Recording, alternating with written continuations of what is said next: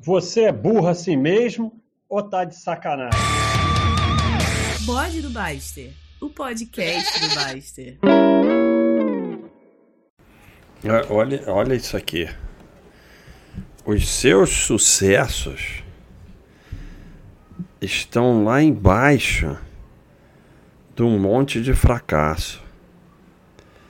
Então você tem que colocar os fracassos para fora para chegar no sucesso.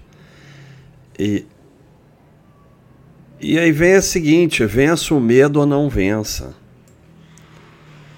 Porque enquanto você ficar planejando para o resto da vida